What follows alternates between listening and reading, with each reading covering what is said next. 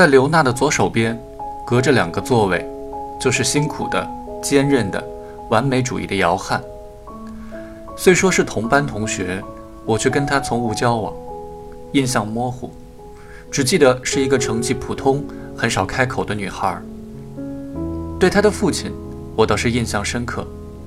他一条腿有残疾，走起路来两只肩膀一起一落，像油田里的磕头机。当他来学校看姚汉的时候，他低着头跟他保持着一米以上的距离。既然是残疾人，何苦到学校里来给女儿丢脸？我想，这想法固然冷酷，在当年却再正常不过。有的父母感到自己不够体面，体谅这一点，就从不到学校来。家长会一类非出面不可的场合，也委托孩子的叔叔或者表哥一类的人物出席。若有人问家长为何不来，当事的孩子就回答出差去了之类。别人心知肚明，不会再问。阶级正在重新生成，贫与富，贵与贱。适者生存与不适者淘汰，成功与失败，优越与自卑，给人的感受剧烈无比。又是一次改天换地的变化。总的说来，那个年代并不比以后的年代更为势利和冷酷，但是作为整个时代的开端，势利和冷酷却是最明显的、最幼稚的和最不加掩饰的。一旦姚汉的父亲在学校里出现，他在学校里的日子就奠定了基调。幸好他安静而不惹麻烦，不至于招致排挤。大家只是自以为高人一等的，当他不存在而已。姚汉的优点不存在，缺点不存在，个性也不存在，他的学习成绩也不存在，永远不上不下，排在不惹人注意的位置。他很少说话，声音不存在，好像他从不抹什么擦脸油，因此气味也不大存在。无论男生女生，几乎没有谁跟他有过稍多的交往，他的朋友也不存在。最后，甚至他的脸也变得像不存在一般。他留着齐肩短发，平时总是垂着头，头发遮住了大半张脸。在自习课上。他总是保持这个垂头的样子，双手扶着额头的位置，似乎背着单词或冥思苦想。谁都能感觉到他有点怪，又都说不清怪在哪里。他纹丝不动。姚汉把他的脸藏起来，在干什么？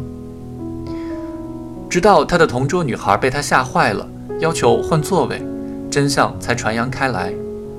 姚汉在用小手指甲。划自己的眼皮，整整一年，每一节自习课的每一分钟，姚汉都藏在头发的阴影下，坚持不懈地想在眼皮上划出折痕。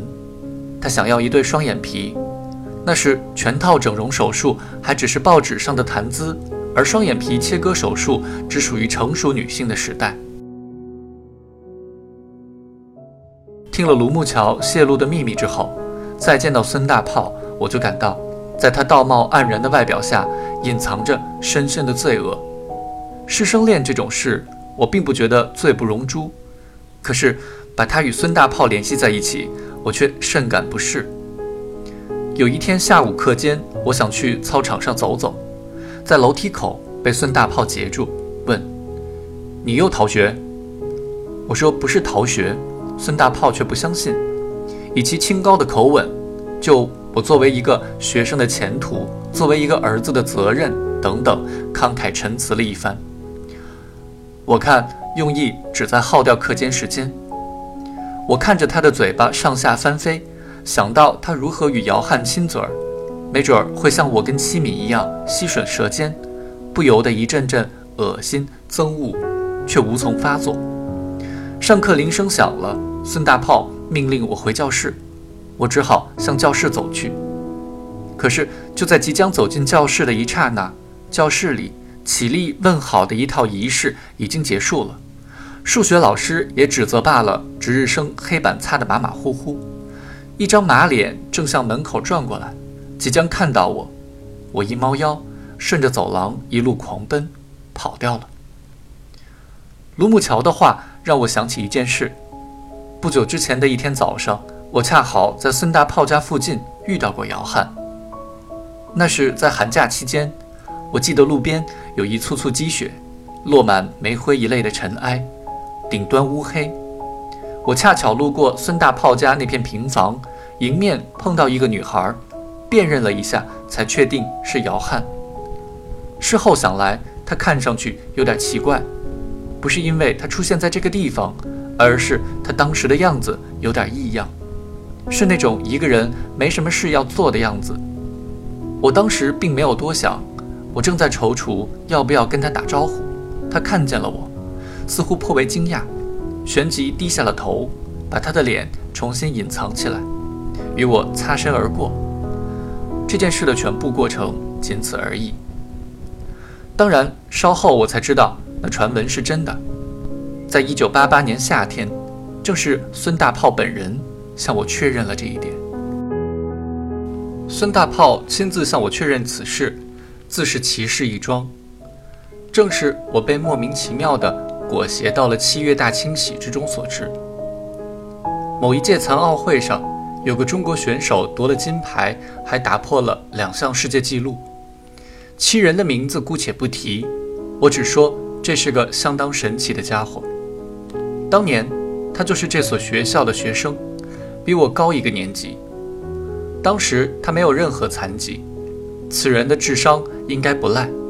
佐证之一是作为混混，居然能考上重点中学；佐证之二是他从不在学校里打架，说不欺芳邻也好，说对好学生们有一份尊重也好，反正在学校里一团和气。社会上的斗殴，他倒是经常参与。在普通高中、职高和社会上，有一大堆拜把子兄弟。此人自行车后座上永远驮着一只硕大的书包，里面没什么书本，砍刀倒是常备。六月末的一天早上，不知道他的班主任抽了什么风，痛骂了他一通。他忍无可忍，操起椅子对班主任就是一顿猛揍。揍完了班主任，此君意犹未尽，大概预料到开除在所难免，索性从书包里拿出香烟，坐在讲台上，相当惬意地抽了一根，又拿出砍刀，在须臾之间便聚拢了几千人的校园里追砍武校长。武校长真不含糊，在密集的人群中跑出一套假动作，球形闪电一般，一路烟尘逃出升天。阶级敌人猖狂反扑这种事，恐怕不止发生在阶级敌人身上。恐惧与震怒之下，武校长当即决定严打。七月大清洗开始了，教导主任开始频繁找人谈话，瞄准哪个家伙就召见这个家伙所在班级的班长、团支部书记、组织委员、各科课代表乃至好友同桌后座一类。谈话内容多半是，请你说说你对某某同学的看法，辅以暗示、诱导，并详加笔录。紧锣密鼓，山雨欲来，我却一无所知。无论如何，我也想不到，朴成灿、张然等人陆续在自习课上消失半个小时，竟然是被叫去罗织我的罪名。